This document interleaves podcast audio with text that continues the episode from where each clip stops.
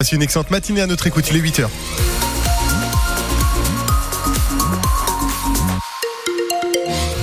L'actualité, Sarah Ders. En rugby, malgré la pluie, le vent, le stade Montois a battu Nevers hier. Victoire aussi pour l'US Dax face à Aurillac. Le résumé des matchs, des matchs d'hier dans un instant. Mais la météo, tout d'abord, Fabien. Oui, météo qui s'annonce nuageuse et pluvieuse avec pas mal de vent, des températures entre 8 et 11 degrés. On y revient en détail à la fin du journal.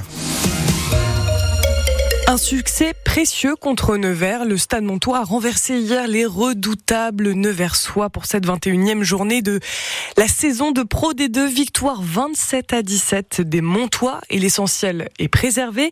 Le Stade Montois est dans le top 4. Une victoire tout de même laborieuse, Pierre-Albert Blin.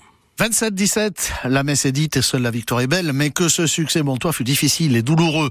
Le stade qui sort trois blessés, Edwards, Faléafa et surtout Loustalo, le domine mêlé sérieusement touché à une cheville. Dramatique en deux actes, sous les rafales glacées donc, et une première mi-temps dominée par Nevers.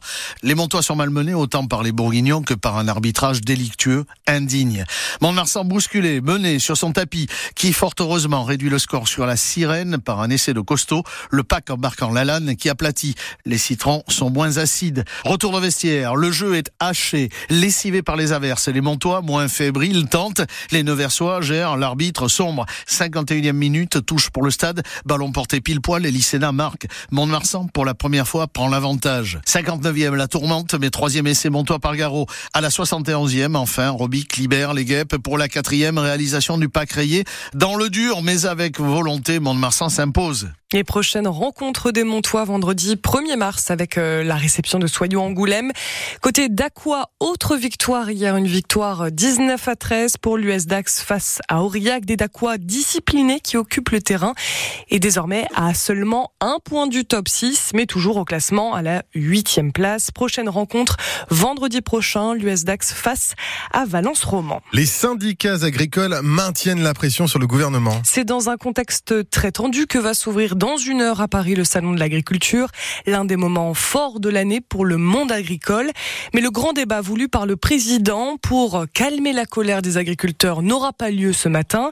L'invitation de l'association écologiste, les soulèvements de la terre autour de la table est une provocation supplémentaire, estime le syndicat majoritaire. La FNSEA, plusieurs dizaines d'agriculteurs ont même campé cette nuit devant les portes du, du parc des expositions de Paris. Les infirmières libérales se mobilisent ce samedi dans les Landes. Elles vont mener une opération de tractage au péage de Bénès-Marenne. C'est à partir de 13h30. Les infirmières libérales réclament des revalorisations et demandent à ce que leur pénibilité soit reconnue. Être né dans la guerre, n'avoir connu que ça, les enfants ukrainiens nés autour du 24 février 2022 ont aujourd'hui deux ans, date où l'armée russe pénétrait en Ukraine, où elle mène désormais une guerre sur toute la partie est du pays. Marc, ce petit garçon, va fêter ses deux ans. Agathe Mahuet, vous les avez rencontrés avec sa mère. Yulia ne supportait plus la menace des missiles sur Kiev. Euh, non, je pouvais plus. Elle est donc revenue vivre chez son papa en pleine campagne Non, non, avec son fils Marc. Plongé dans un grand livre de géographie, il aura deux ans dans quelques jours. Lui, par exemple, il connaît pas la vie normale. Toute sa vie, euh, ces deux années, il a passé en guerre. Vous lui parlez en ukrainien ou en russe? Euh, en ukrainien. Le russe, c'est une langue inutile. Il peut parler anglais, il peut parler français, il y a beaucoup de choix. Chinois, je m'en fous. Mais jamais russe. Jamais. C'est la guerre euh, existentielle, soit nous, soit eux. C'est notre faute, notre faute des Ukrainiens. On voulait être amis avec le crocodile. Est-ce que c'est possible? Cinq jours, oui, mais le sixième jour, il va te manger. Je, je vois pas euh, la solution. Vous savez, ça n'existe pas. On va faire la guerre toujours. Ça veut dire que vous pouvez imaginer que votre petit garçon Marc, un jour, il sera soldat pour l'Ukraine Oui, oui, j'imagine Marc qui va lutter pour l'indépendance de l'Ukraine. Parce que les enfants qui avaient 7 ans, par exemple, en 2014, quand euh, la Russie a commencé euh, son invasion, ils font la guerre aujourd'hui. Et c'est bien triste. De tout cela, aujourd'hui, Yulia préserve son petit garçon, cet enfant de la guerre qui écoute inlassablement sur les genoux de son grand-père le folklore ukrainien.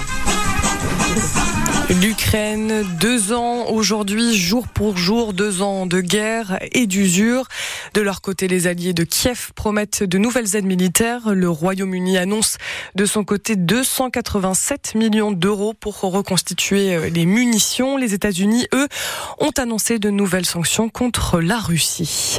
Retour enfant en France, la 49e cérémonie des Césars récompense un film tourné dans les Landes, Le règne animal de Thomas Caillet. On écoute un extrait de la bande-annonce. T'as vu le retard qu'on a déjà Genre c'est ma faute. Attends, tu te fous de moi Attends Emile Oh Arrête ton cirque C'est quoi ton problème C'est pas...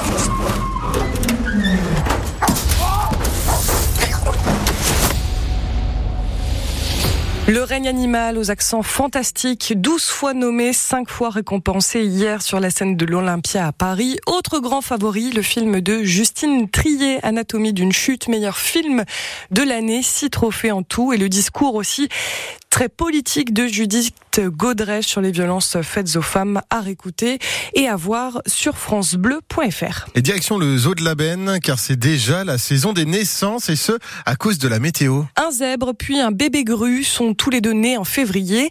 Des naissances si précoces, ça n'est pas la première fois que le zoo en fait le constat. Il n'est pas rare ces dernières années de voir parader des oiseaux en plein mois de décembre, raconte Anthony Dabadi. Il est le directeur du parc. Je dirais pas la norme parce que ça dépend des hivers. Mais dès qu'un hiver est doux, ça devient la norme. Les, oiseaux se décalent. La saison des amours pourrait être en fin d'hiver et plus au printemps si on continue à avoir une météo comme ça. Les oiseaux, en fait, se basent pour se reproduire sur les saisons.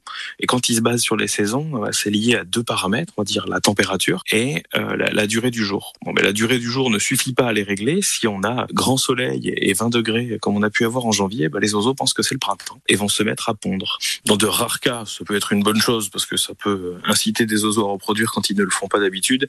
Mais dans la plupart des cas, ça reste complexe avec des risques pour les œufs, avec euh, parfois aussi dans les couples d'oiseaux, des oiseaux qui sont pas prêts au même moment.